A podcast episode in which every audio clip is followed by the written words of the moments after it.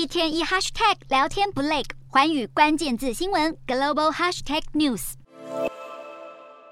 乌克兰首都基辅的住宅大楼冒出熊熊火光，窜出浓烟。乌俄战争已经持续超过十个月，俄罗斯依旧持续轰炸。而当空袭警报响起时，基辅民众现在要躲进地铁站才能感到安全。乌克兰总统泽伦斯基还表示，乌克兰有许多地区被埋下地雷。不止地雷，乌克兰外交部长库列巴表示，俄军目前对乌克兰发动的飞弹攻击，已经把整个乌克兰都变成前线战场，不管是军人还是平民都无法幸免。库列巴还说，俄国还是想要突破乌军防线，深入乌克兰的腹地，俄军有可能在明年一月或二月底恢复大规模进攻的能力。虽然德国总理肖兹抛出橄榄枝，称俄国休兵，双方就能重新恢复经济合作，但对泽伦斯基所提出的和平解决方案，也就是要求俄国从今年耶诞节起开始撤军。俄国克里姆林宫发言人表示，乌克兰需要接受新现实，包括俄罗斯先前将乌克兰四个地区，也就是卢甘斯克、顿内兹克、扎波罗热和赫尔松纳入新国土。克宫还说，如果不考虑这些新现实，任何进展都是不可能的。乌俄双方各有立场，宛如打不开的死结，也让这场战火难以在寒冬中尽早画下句点。